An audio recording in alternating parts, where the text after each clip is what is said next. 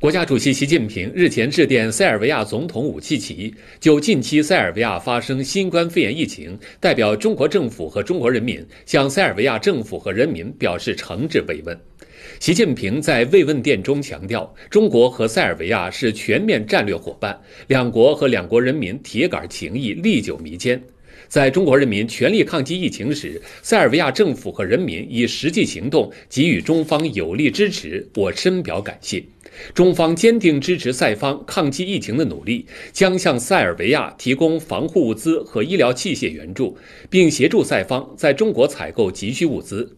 中方还将派遣医疗专家组赴塞，协助提升防控效果，维护人民生命健康福祉。我高度重视中塞关系发展，相信在携手抗击疫情过程中，两国患难见真情的传统友谊将更加深入人心，全面战略伙伴关系将得到深化和升华。